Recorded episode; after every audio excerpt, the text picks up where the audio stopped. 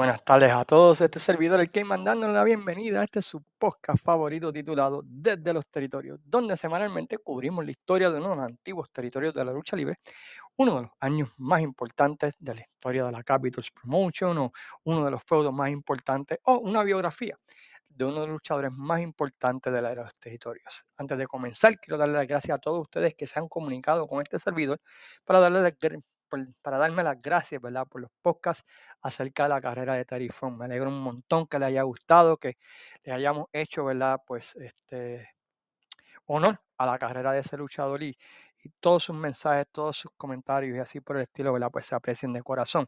Quiero agradecer a Jesús Sala por montarse en ese vuelo, inclusive, la media hora este, antes de grabar, él me dijo rápido, vamos a meterle mano, olvídate, vamos a hacer esto. Y lo hicimos, ¿verdad? Y, y el resultado. Pues ha sido positivo. Pueden escuchar esta biografía y muchas otras en sus plataformas digitales favoritas o. En Spotify, bajo desde los territorios. Esta semana estaremos mirando la lucha libre en la ciudad del Paso, Texas, que aunque no era un territorio en sí, debido a la fama que tiene, debido a que es la ciudad donde vio nacer a Eddie Guerrero y donde la familia Guerrero pues estableció sus primeros inicios en el mundo de la lucha libre. Y estamos hablando de Gori Guerrero, Héctor Guerrero, Mando Guerrero, Chavo Guerrero y claro está, Eddie Guerrero. Pues en la isla pues llegamos a conocer bastante de esta ciudad y mucha gente me ha preguntado, ¿verdad? Por los pasados tres años, oye, Cayman, ¿por qué nunca has cubierto ese territorio? Bueno, primeramente porque no es un territorio en sí, es más bien una ciudad, ¿verdad? Que daba lucha libre. Vamos a explicar la diferencia entre un territorio y una ciudad, un promotor de ciudad.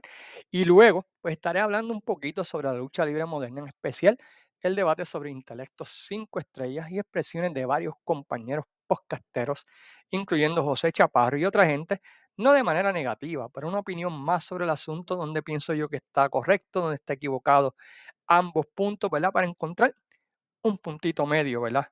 De ambas partes con relación, ¿verdad? Pues a, a lo que es la, ese tema de intelecto 5 estrellas. Antes de comenzar, queremos como siempre agradecer a las siguientes páginas por compartir y darle share podcast, entre ellos la empresa número uno de Florida, Pride of Wrestling. Pueden ir a su página de Facebook, pueden ir a su canal de YouTube bajo Pride of Wrestling y podrán ver pues, lo más nuevo y lo más reciente y lo que viene por ahí de la empresa de nuestro gran amigo Robbie Joe Medina, que también tiene un excelente podcast que recomiendo, ¿verdad? Pues que busquen y vean. La página Fiebre Wrestling, los amigos de Forjados en el Deporte, la página Fanáticos de la Lucha Libre O School, el amigo Denis Rivera y la gente de la Vuelta, Trifulca Media, Pro Wrestling, Pro Rico Forum, los grandes amigos de República Wrestling que son, ¿verdad? Como familia de nosotros, ¿verdad? Y agradecemos todo lo que hacen por nosotros. Y más importante, a cada uno de todos ustedes por sacar de su tiempo y escuchar este humilde podcast. El territorio del, bueno, la ciudad del Paso se encuentra al oeste del estado de Texas, casi colindando con Juárez, México y New México.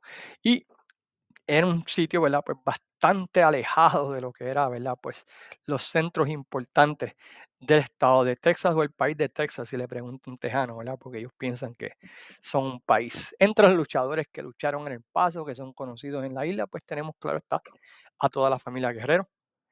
Barrabás, sí, Barrabás de Puerto Rico luchó allí, inclusive tuvo un buen feudo, según vi match cards y reportes de match cards en el año 71-72 contra Gori Guerrero. Los Funk, Dick Morton, John Tolos, Lutez, Laura Hayes, Boo Ramos, Bob Brooks, Stan Hansen, Ray Stevens, Conan, El Gato Romero, El Escorpión, El Negro Casas, Fishman, El Canek, El Pirata Morgan, Perro Aguayo, luchadores del territorio de Amarillo, luchadores del territorio de World Class, luchadores del territorio de Southwest y luchadores del territorio de la UWF. Y vamos a explicar por qué toda esa gente llegó en un momento u otro a luchar allí. La historia de la lucha libre en la ciudad del Paso comenzó a principios de los años 60 cuando Gori Guerrero sale de la CMLL de México, donde junto al Santo habían sido una de las parejas más importantes, parejas de más dinero, y luego llegaron a ser rivales, ¿verdad? Hicieron una gran cantidad de dinero a través de todo México. Y claro está, pues se fue debido a lo que usualmente sucede durante ese tiempo, que es diferencia de dinero y de creatividad. Regresa al Paso, Texas, de donde, donde vivía ahí Gori Guerrero junto con su familia, donde forma la empresa International Wrestling Enterprise en, en 1972 con talento local y luchadores mexicanos del área de Juárez, que se habían ido de la CML o básicamente pues eran independientes. Esta empresa no estaba asociada con la National Wrestling Alliance y llegaron a correr no tan solo en la ciudad del Paso y Juárez, pero también en ciudades como Las Cruces, Amolgoldo y Darien del estado de Nuevo México y en las ciudades aledañas al Paso. Esta empresa tenía su propio programa de televisión, tenían su propio título, tenían su propio roster y tenían, ¿verdad? Pues todo lo que era un territorio en aquel tiempo, ¿verdad? Y eso los llevó a que se fueran en guerra pues con la National Wrestling Alliance, porque la National Wrestling Alliance era un monopolio o una mafia que si tú no estabas con ellos y pagabas una membresía, pues ellos hacían todo lo posible por sacarte del medio. Y en especial porque la ciudad del Paso y las cruces pues pertenecían al territorio de Amarillo, Texas. ¿Y de quién era Amarillo, Texas? Pues de la familia o una de las familias más importantes de la National Wrestling Alliance, los Funk, quienes tenían todas esas ciudades. Así que la NWA pues se alinea ¿verdad? con los Funk y básicamente comienzan ese ataque ¿verdad? contra la International Wrestling Enterprises de Gory Guerrero y básicamente pues logran que debido al costo de mantener esa guerra contra la NWA, pues Gory Guerrero tuviese que cerrar en el año 1964 y cerrar esa empresa. Al año siguiente, vemos a las figuras de Ted Franco Jr. y Stanley Blackburn. Stanley Blackburn, a quien más adelante en los 80, pues llegamos a ver como el presidente de la American Wrestling Association intentar montarse en, ¿verdad? Pues en, la ciudad del Paso, porque era una ciudad bastante grande. Pero cometieron un gravísimo error en esa ciudad. Esa ciudad, pues mayormente, ¿verdad? Pues tiene muchos inmigrantes mexicanos, una comunidad hispana bastante intensa, bastante grande, y ellos pues se fueron, ¿verdad? Pues con luchadores americanos. Y ustedes pueden imaginar lo que sucedió. Apenas duraron cinco meses hasta que tuvieron que cerrar porque pues la gente, ¿verdad? Pues si no había un hispano, si no había un mexicano allí, pues no te iba a apoyar. Por los próximos años, el territorio de Amarillo, inclusive el territorio de, de Arizona o la ciudad de Arizona, corrían shows, pero eran de lo que se conocían como spot shows. Era básicamente lo que hacía el territorio de Florida en Puerto Rico, que venían cada un mes o cada dos meses, corrían un show para decir, hey, aquí estamos, ¿verdad? Vamos a, esta, nosotros somos la empresa de lucha libre que le vamos a traer, ¿verdad? Pues la mejor lucha libre del mundo y así por el estilo. No es hasta el año 67 que Saúl Paredes y Gori Guerrero abren una oficina en el paso llamada Southwest Wrestling Association. Pero en vez de correrla como un territorio, donde tenías que tener varias ciudades, tenías que correr semanalmente en ellas, tenías que tener tu propia televisión, tu propio campeón, tenías que tener un roster a quien mantener ocupado y incurrir en más gastos y así por el estilo, no un gasto de un día, sino de semanal, pues y pagar tu membresía a la NWA y si no pagabas la membresía a la NWA, pues otra vez te ibas a empezar con una guerra. Ellos extienden la pipa de la paz a la familia Funk y llegan a un acuerdo para convertirse en un asociado del territorio de Amarillo, Texas, y se convierte en básicamente lo que es un promotor de ciudad. Bueno, ¿qué implica eso? Bueno, pues ellos hablaron con los Funk y decían, bueno, ¿cuándo tú nos puedes enviar luchadores de tu territorio al Paso, Texas? Los Funks veían el sketch y decían, bueno, pues eh, los lunes nosotros no corremos shows en el territorio de Amarillo, así que ustedes ahí podemos enviarle ese día. Básicamente, ¿verdad? Pues los fondos proveían los luchadores a cambio de un porcentaje y eh, Gori Guerrero básicamente se encargaba de rentar el local, de buscar auspiciadores, de promocionar el evento, a cambio de darle un porcentaje del gate al dueño del territorio, que en este caso eran los fonds, y el resto pues se dividía entre él y los luchadores. Esto era una práctica común que tenía cada territorio. Tenían una o dos ciudades donde corrían shows pero el show era con un promotor local. Aquí había, en territorio de Chicago, por ejemplo, el AWA, había un promotor en la ciudad de Ham, en Indiana, que, que está al otro lado del State Line y así por el estilo. Ellos cobraban, corrían todos los gastos a cambio de usar el talento y los dueños de los territorios, pues, eran muy, muy para ellos, pues estaban sentados en su casa, recibían un porcentaje de la casa, además de mantener a su roster ocupado una noche más, haciendo dinero extra sin ellos tener que pagarle. Casi siempre el porcentaje, por ejemplo, en el tiempo que estuvieron bajo Amarillo, Texas, era de un 10% según el board de Kayfabe Memories, y dependiendo del dueño del territorio, podría subir hasta 15%. Fritz eh, del territorio de World Class, y por eso fue que la unión con World Class pues, no duró bastante. La ciudad del Paso, pues fue básicamente así. Ellos corrían la ciudad del Paso y la ciudad de Juárez, México, que estaba cercana, y sacando a su familia, pues Gori Guerrero, pues usaba luchadores del territorio de Amarillo para mover lucha en su ciudad. Para una comparación criolla, una comparación local, para que puedan entender más o menos cómo funcionaría, es como, y solamente lo uso de ejemplo, no se me ofendan si escuchan su nombre, es como si José Roberto, que todo el mundo sabe, ¿verdad?, que vive en Ponce, uh, hiciera una cartelera semanal en Ponce, que él corría, él rentaba el local, él promocionaba, él buscaba auspiciadores, pero usaba luchadores de la World Wrestling Council y él le pagaba el 10% de, del gate o de la, de la asistencia a Víctor Jovica. O si Frodo, Héctor Frodo Gabán, que también está con la WC en estos momentos, ¿verdad? como editor del, del, internet, corriera en Moca, pues semanalmente, ¿verdad? Pues él corría en Moca, rentaba el estadio, conseguía auspiciadores, conseguía eh, radio, prensa, todo lo demás, con luchadores de la WC y le pagaba un 10% a Víctor Jovica.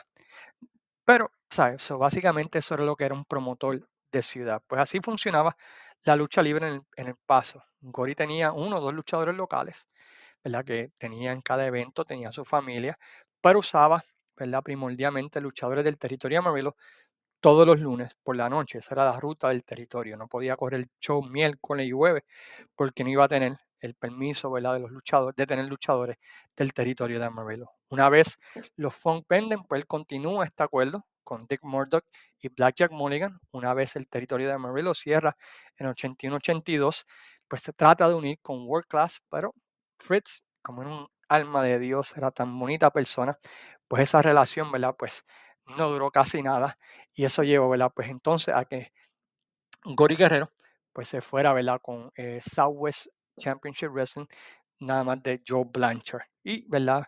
Y luego de esto, luego que Joe Blanchard cerró en el 85, pues se une con Bill Watts cuando este corría la UWF y cuando este cerró, pues básicamente pues se quedó usando talento local y luchadores mexicanos, lo que llevó, ¿verdad? A finales de los 80 a tener un boom increíble en la empresa debido, ¿verdad? Pues a, al utilizar a muchos luchadores latinos. Disculpen, estoy tomando un poquito de agua aquí. Guerrero, básicamente, pues pagaba un porcentaje a estos promotores y hacía acuerdos con los diferentes luchadores de estas promociones para que visitaran la ciudad. Eh, también estos territorios eh, enviaban luchadores jóvenes para que Gori Guerrero los entrenara y también para que adquirieran experiencia, usualmente cuando era un luchador de primer año, de segundo año y así por el estilo. El programa de televisión usualmente era el mismo programa que se transmitía en el territorio de donde estuviesen usando. En este caso, ¿verdad? Pues vamos, por cuestión de simplificar la cosa, pues ellos transmitían el programa de lucha libre del territorio de Amarillo, pero metían lo que llamaban, ¿verdad? Loco promos, donde los rudos eh, metían una promo local contra los guerreros o contra el luchador local y añadían una lucha de los guerreros con otro voiceover para darle sabor local de vender el show a la gente del paso.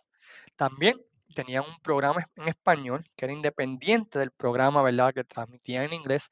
Ese programa se llamaba Ídolos del Ring. Iba sábados de 6 a 8 de la noche.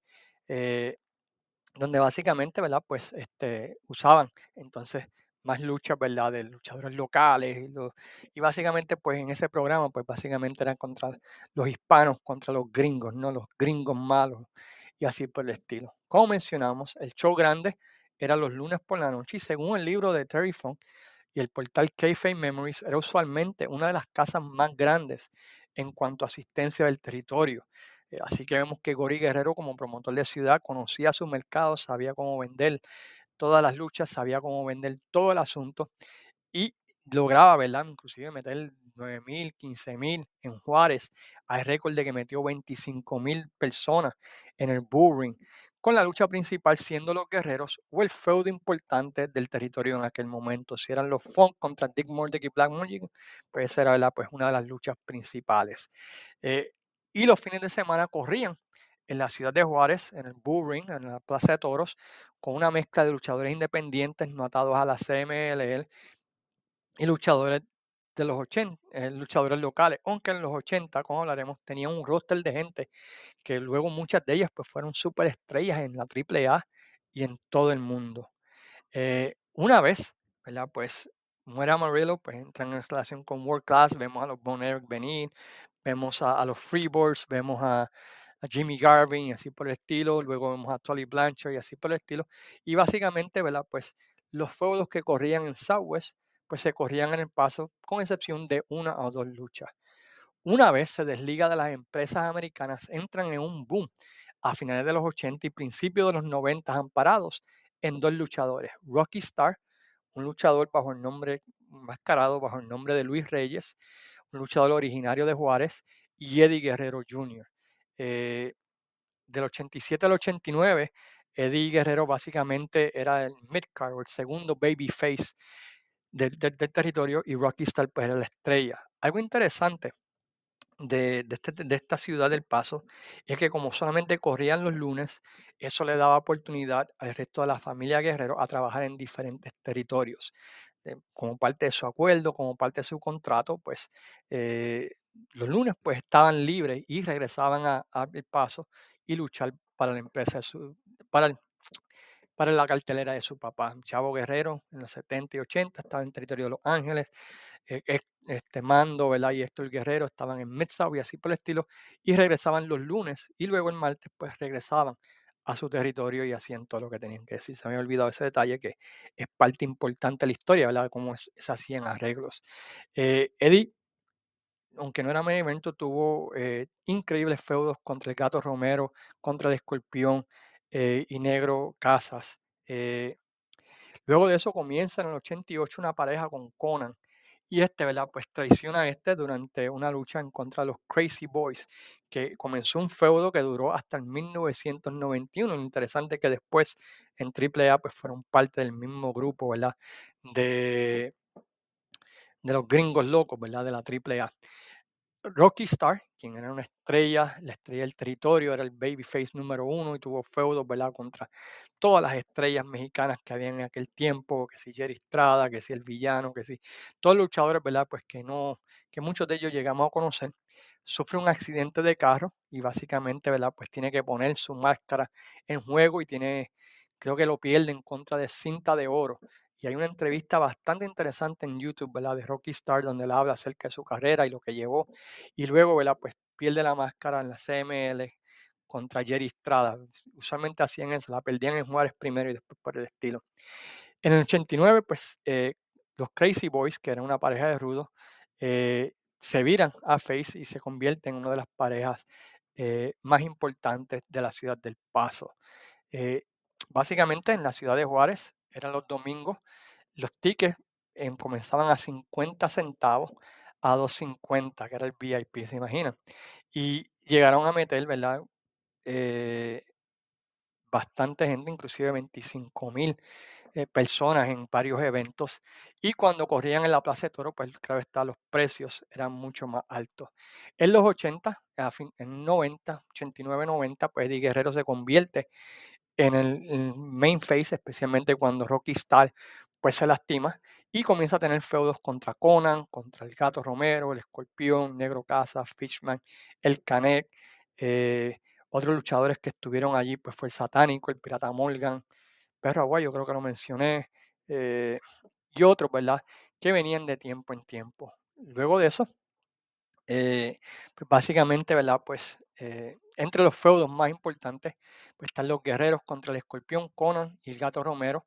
Estaban los Crazy Boys, ¿verdad? Que tuvieron un feudo contra Rocky Star y Eddie Guerrero, que yo creo que pueden conseguir en YouTube alguna de esas luchas y así por el estilo.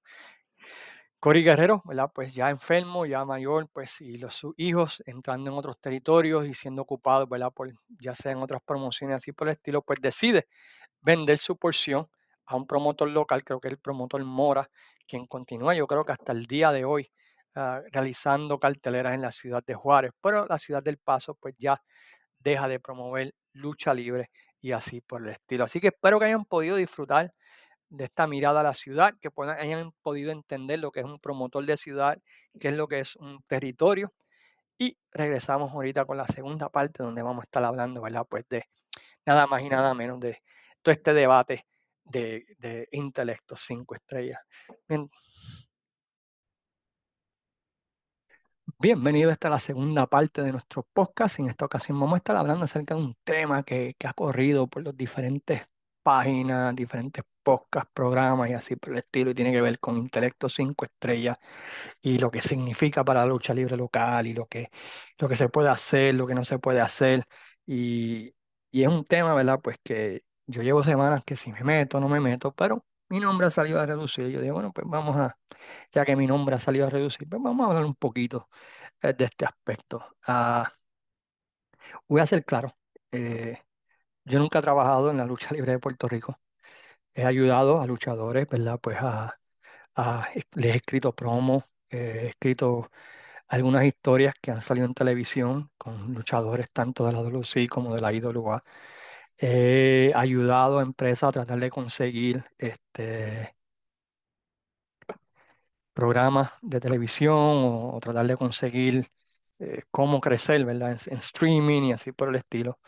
Eh, pero nunca he trabajado de, de lleno eh, en una empresa de lucha libre de Puerto Rico. Pero llevo viendo lucha libre desde el año 79. Llevo casi 45 años viendo lucha libre. He estudiado todos los territorios habidos y haber, eh, al revés y al derecho. He tratado siempre de verlo de la manera de negocio, no de la manera de, eh, de ángulos y historias, sino qué es lo que hace dinero y lo que no hace dinero. Eh, he visto en territorios cómo han fracasado y por qué han fracasado, qué es lo que ha llevado al fracaso. He visto territorios que he visto cómo han tenido éxito y las razones por las cuales han tenido éxito. Así que yo creo que, y esto es un punto que a mí me saca, mano, por el techo y un punto que yo pienso que es una falta de respeto al fanático y, eso lo peleo donde sea. Decir que un fanático no sabe porque no ha trabajado en la lucha libre local, para mí es una falta de respeto. Y digo eso porque uno como fanático, uno que ha visto lucha libre, uno que está en la generación de, lo, de que nació en los bueno, 70, 80, que vio lucha desde los 80 al 2000, ha visto toda clase de empresas, ha visto toda clase de proyectos. Y uno como fan sabe eh, qué es lo que funciona y qué es lo que no funciona. Uno, uno ve, uno sabe cuando una historia es buena y cuando una historia es mala. Este, es igual que una película en el cine, uno ve y dice, ya, esa película es buena, esa película es mala.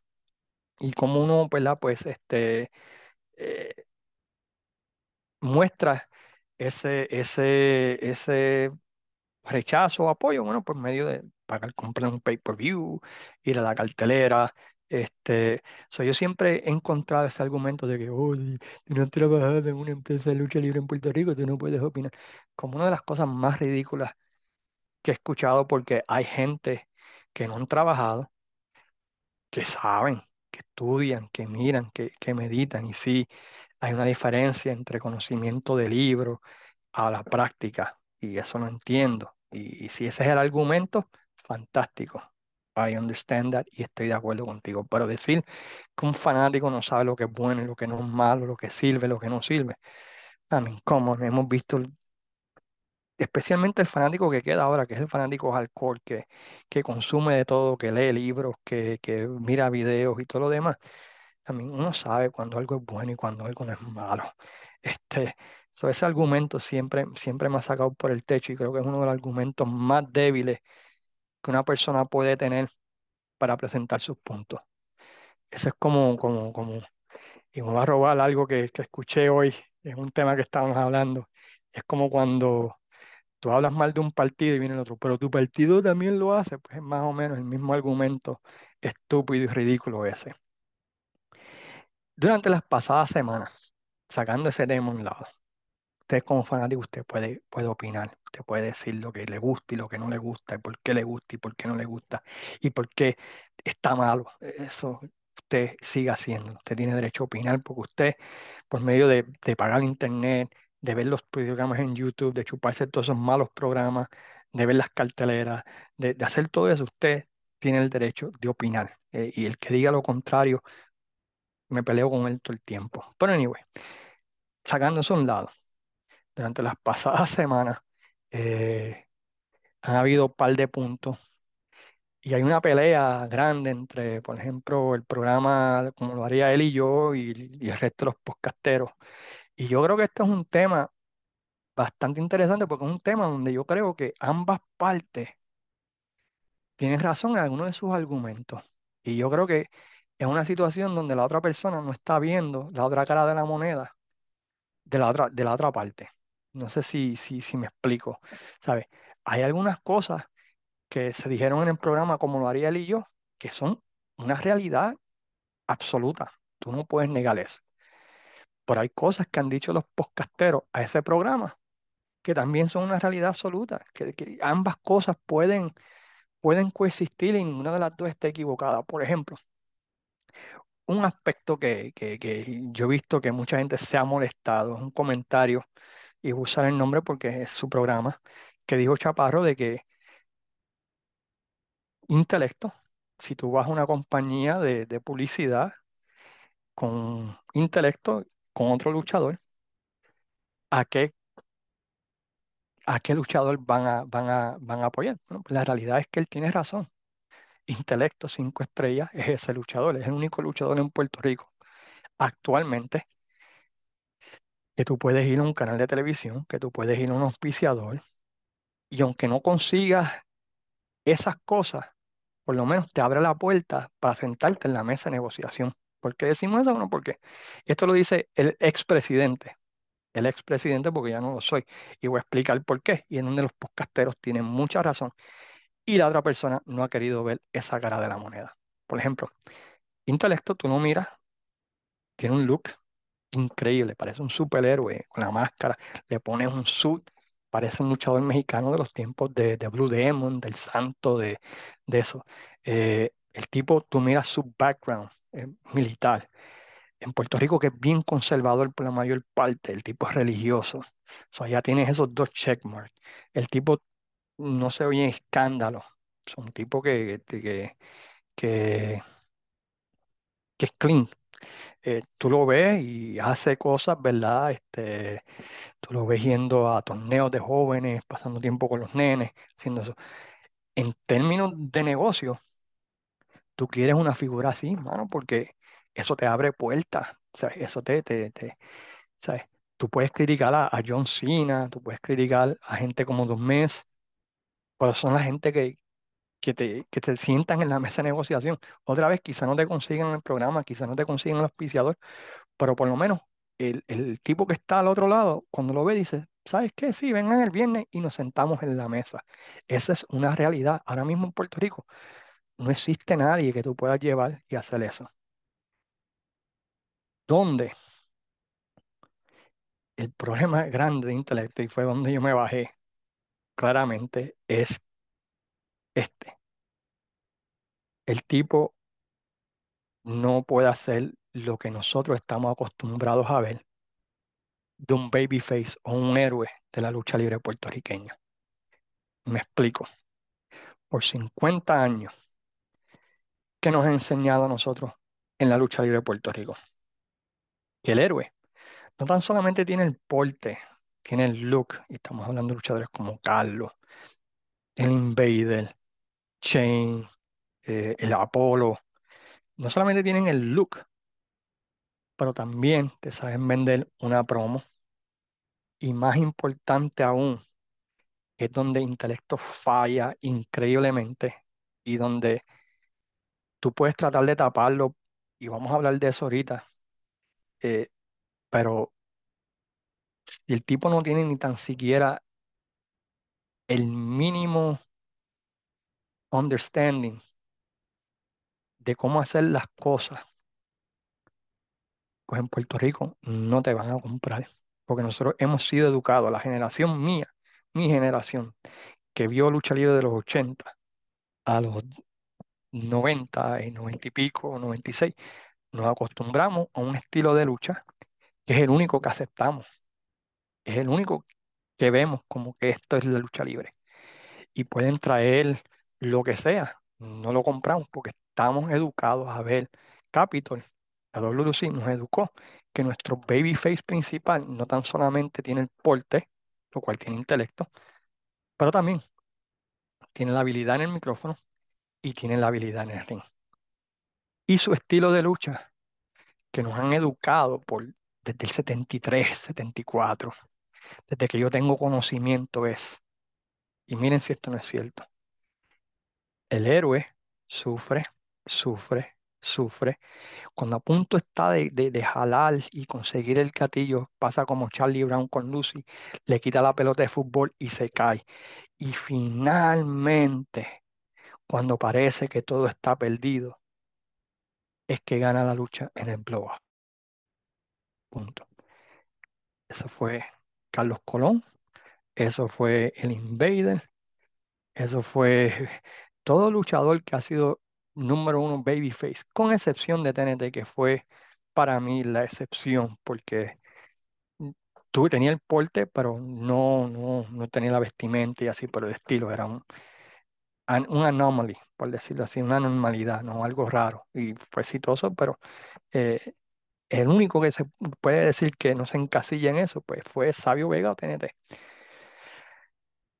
Nosotros estamos acostumbrados en Puerto Rico, Chaparro debe saberlo porque Chaparro ha visto lucha libre igual de tiempo que yo, ha sido fan igual de tiempo que yo, con el estilo sureño. ¿Y qué es el estilo sureño? Bueno, pues uno basado en historia, promo, en que el técnico coge pele tras pela, tras pela, tras pela, tras pela, hasta que finalmente logra su cometido. Y ahí fue donde yo me bajé porque yo, yo vi y lo veo claramente de que intelecto no puede hacer eso. Tiene una parte, pero no tiene los otros. Y quizás digan, bueno, pues eso se puede trabajar, eso se puede, eso se puede hacer. Sí, se puede hacer. Bueno, pues vamos a poner como un ejemplo en qué pasó cuando, eh, por ejemplo, Chaparro mismo, con Ville, trajeron un Steve Corino, ¿no? Y Steve Corino lo moldeó y lo fue llevando, y lo fue llevando, y lo fue llevando hasta que finalmente en aniversario, Ville gana el campeonato universal. Eh, a Carly Colón, que hacían? Le traían a, Carly, a, Rey, le traían a Corginan, le traían luchadores que lo fueron moldeando poquito a poco, poquito a poco, poquito a poco, hasta que, que Carly. Pues pudo hacerlo hasta que pues, se le pegó la vagancia y, todos saben el resto de la historia. Pero eso no lo han hecho con intelecto. Y algo que tenían diferente, eh, tanto BJ como Carly como Apolo, es que ellos se dejaban moldear. Este, en aquel momento, Chain se dejaban moldear. Y eso no se ha visto en intelecto. No has visto una mejora. Ha sido campeón universal un año. Y tristemente, en vez de mejorar, ha habido un retroceso en su habilidad en el ring. Se ha puesto más vago, menos movida, menos oportunidad de desarrollar. Y eso es lo que los podcasteros están diciendo. Sí, yo entiendo quizás, el punto del negocio, fantástico, pero en el ring, porque estamos acostumbrados a ver a un babyface en el ring que le puede, que, que eche caña. Es como estamos acostumbrados. Y, y quizás, y, y ahí donde entra una comparación que, que a mí me sacó por el techo con Psycho Clown. Este, tú traes a Psycho Clown a Puerto Rico, le tiran con lata, le tiran con vasos de meao, porque la gente en Puerto Rico no lo va a aceptar. Él es aceptado y es popular en AAA por la cultura y la educación que AAA le ha dado a los fanáticos. Y déjame explicarme. Psycho Clan, eh, en México hay dos empresas de lucha. Está la CMLL y está AAA. CMLL es considerada lucha libre clásica, parecida a lo que es World Wrestling Council, ¿no? Lo que nosotros conocemos como la Capitol, más lucha, el Rat de la Luna, más lucha aquí. Y AAA es WWE en esteroides. ¿Por qué digo eso? No? Porque es más show, que si travesti, que si strippers, que si Latin lover, que si eh, mujeres, que si AAA nunca se ha caracterizado sacando varios luchadores por la calidad de lucha en el ring. Nunca. Tienen, bueno, han tenido su octagón, han tenido su perro aguayo, han tenido, ¿verdad? Pues algunos, pero casi siempre la educación es más por el show, por el espectáculo, por la pintura y capota. Mientras que en CMLL, pues tú tienes a las grandes leyendas como Negro Casas, aunque ya Negro Casas creo que está en triple ahora, ¿verdad? Pero tienes a Último Guerrero, a Rey Bucanero. Los fanáticos de CMLL caracterizan a la triple A como un circo, payaso, que no es lucha libre, que eso no sirve. Y los fanáticos de triple A ven a la CMLL, como ven muchos fanáticos a la hoy en día. Es lo mismo, lucha tradicional, no cambian, pasan 20 años es lo mismo, y lo mismo, y lo mismo. Pero la AAA ha educado a los fanáticos suyos a aceptar un luchador como Psycho Clown que no tiene habilidad en el ring, porque en AAA eso nunca ha sido de gran importancia. Así que puede ser una estrella ya. En Puerto Rico nos han educado que el número uno tiene que saber luchar, tiene que cargar su parte, tiene que saber hacer un feudo, tiene que saber hablar, tiene que tener, saber dónde pararse, dónde moverse y así por el estilo. El intelecto, por más porte, por más bien que sea por el negocio, no lo tiene. Y eso es lo que están diciendo los podcasteros y, y- yo estoy de acuerdo con ellos. El intelecto en ese aspecto no lo hace. De que quizás haya que cambiar el estilo de la lucha libre para entonces moldearnos un estilo como triple A para que puedan aceptar a, a Intelecto.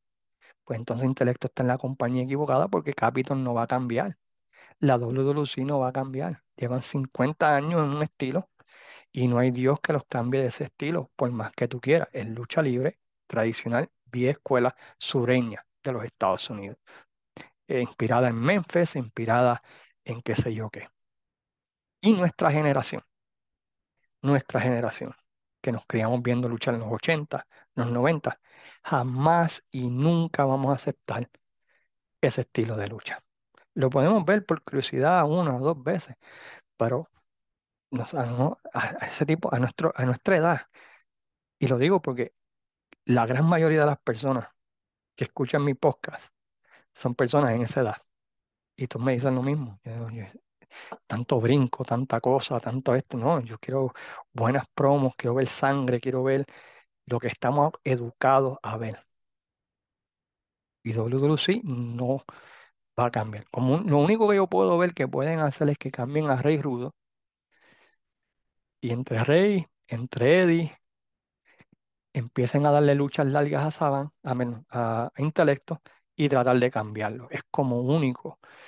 Yo veo que Intelecto pueda ser salvado de, de actualmente, porque aunque yo entiendo el aspecto del negocio, de que he's best for business, la realidad es que el mercado es el equivocado, porque en Puerto Rico no, no lo compran, no lo van a aceptar, y ahí es donde chocan lo que es el negocio con la realidad del asunto, ¿no? Para el negocio sí yo puedo entender, bueno, hay que empujarlo porque, porque no puede conseguir auspiciadores y eso, aunque no lo ha hecho. Vamos a ser sinceros, ¿verdad? No, no lo ha logrado, pero anyway, esos son otros 20 pesos. A menos que haya un cambio fundamental en sus promos, un cambio fundamental en cómo él vende, en sus luchas, las historias que hacen alrededor de él, los podcasteros van a tener razón en cuanto a su calidad de lucha. Pero ambos puntos están correctos, porque en términos de negocio, ningún luchador en Puerto Rico te puede dar lo que te puede dar Intelecto 5 estrellas. En términos, ¿verdad? De, de abrirte las puertas a auspiciadores, abrirte las puertas al mundo comercial, ningún otro luchador lo puede hacer. Mm, Porque es el único que tiene porte es él. So, ese es el, aspecto que, es la gran encrucijada, ¿no? Sobre qué hacer con intelecto cinco estrellas, porque te puede dar una cosa, pero todo el resto de la fanaticada lo está rechazando. Virar los rudos no creo que funcione, porque otra vez el rudo es el que usualmente carga las luchas y ha sido probado que él no puede cargar una lucha. el rudo es el que lleva, canta la lucha, ¿no? Es el que hace la historia y todo lo demás. Eh, lo mejor para él, sinceramente, es eh, quitarle el título, hacer como hacían antes, enviarlo a diferentes territorios para que aprenda diferentes estilos, eh, quizás en promociones y vaya a México, vaya a Estados Unidos, trabaja independientes, qué sé yo qué, independientes que sean más school, no independientes modernas, ¿verdad? Porque ¿sabes? No, no va a funcionar nada.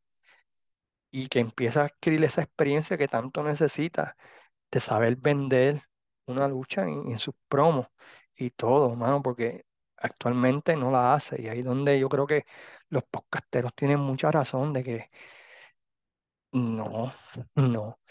Pero en términos de negocio sí, es un, un- un punto válido eh, que, que- que se hace. Y, y ese es un problema actual de la lucha libre en Puerto Rico, de que lamentablemente no hay un babyface, no hay un técnico en Puerto Rico que sepa sufrir, que sepa vender, que sepa de la, de la era moderna. No hay nadie, no hay nadie. Y no hay un rudo que, Portillo puede ser, que, que pueda hacer ese babyface. Si lo vieran a babyface, yo pienso que podría hacerlo, pero actualmente no hay nadie. Y ahí es donde está el problema de la lucha libre actual, de que la gente no lo compra y tú puedes, ¿sabes? Eh, Es que no, no- no. Iba a decir otras cosas y mejor me quedo callado porque ese joda. Vamos a hablar de esto. Otra cosa, yo entiendo la generación nueva de luchadores que, que, que te dice, ¿verdad? Que no, que la gente no apoya, que la gente no vende, que, que la gente pues, no nos sigue como debería ser, que deben de apoyar esto, que deben apoyar aquello. Pero es que la gran mayoría de los luchadores actuales, con sus excepciones, no le están dando al público lo que el público quiere ver.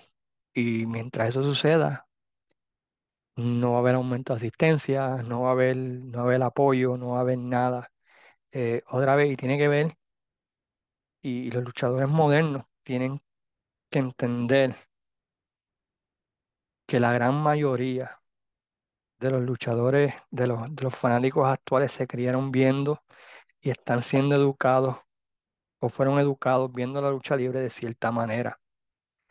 Y mientras tú no le des algo en el medio, no te van a aceptar lo que tú estás vendiendo. You could kill yourself, puedes hacer 10.000 flips, 10.000 patadas, puedes tirarte del, del puente del condado, puedes más hacer un, tri- un 780 desde el tope del hotel condado y no te van a apoyar. Eh, hay una empresa que, fíjate, yo pienso que lo está haciendo, pero su buqueo los está matando ellos mismos. Y esta es la, la IWA. Yo creo que la IWA te está dando un poquito de la vieja escuela que nos gusta a nosotros y te está incorporando algunas cosas de la lucha libre moderna.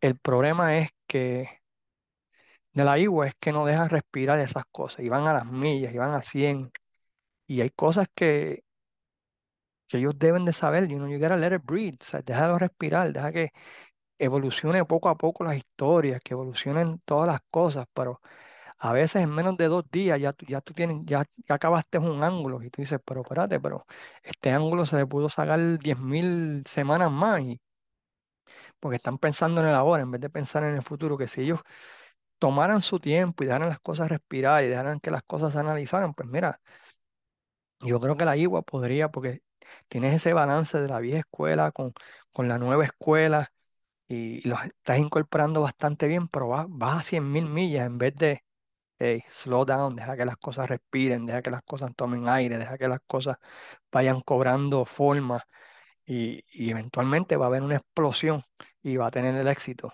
como, como hicieron ellos en, el principio cuando fueron creados, ¿sabes? Hubo historias que tardaron un año en desarrollarse, pero cuando explotaron, ¡pum! Ahí vino el boom. Y yo siento que esa gente como que no, no, no lo están haciendo, ¿no? O no están tomando el tiempo para que las historias, porque lo están haciendo, tienen cosas que tú dices, mira, tienen cositas de la vieja escuela, un eh, par de cositas de la, de la vieja escuela que la gente te acepta y tienen un par de cosas de la nueva escuela que la gente te aceptaría, pero como que no, no, no la dejan respirar. Y ahí es donde yo creo que es el problema. Anyway, mejor me quedo callado y no sigo hablando y, y no los aburro más. Pero ese era mi punto sobre lo, del aspecto de intelecto, que quería aclarar y quería hablar y, y tan equivocado, si estoy equivocado, déjenme saber. Eh, si quieren debatir esto, déjenme saber y lo debato. Este, pero es una cuestión donde ambas partes yo creo que tienen razón y ambas partes están equivocadas en otras. Pero usted como fanático, usted puede opinar y usted puede decir lo que le gusta y lo que no le gusta. Haya trabajado no haya trabajado en la lucha libre boricua. Eso es fucking, eso es bullshit, man. Eso es mierda, mierda, mierda, mierda. Perdonen la mala palabra, ¿verdad? Pero es que nada me sacamos por el techo por eso. Pero anyway, con esto terminamos el podcast de esta semana. Espero que lo hayan disfrutado. Déjenme saber sus opiniones. Visiten la página desde los territorios. Visiten la página Wrestling Dome, donde estaremos hablando, ¿verdad? Pues de de todo un poco. Mientras tanto, me despido como CM Punk, holcando a todo el mundo y, los dejo hasta la semana que viene donde traemos un tema interesante de la historia de la lucha libre. Cuídense mi gente y sayonara amigos.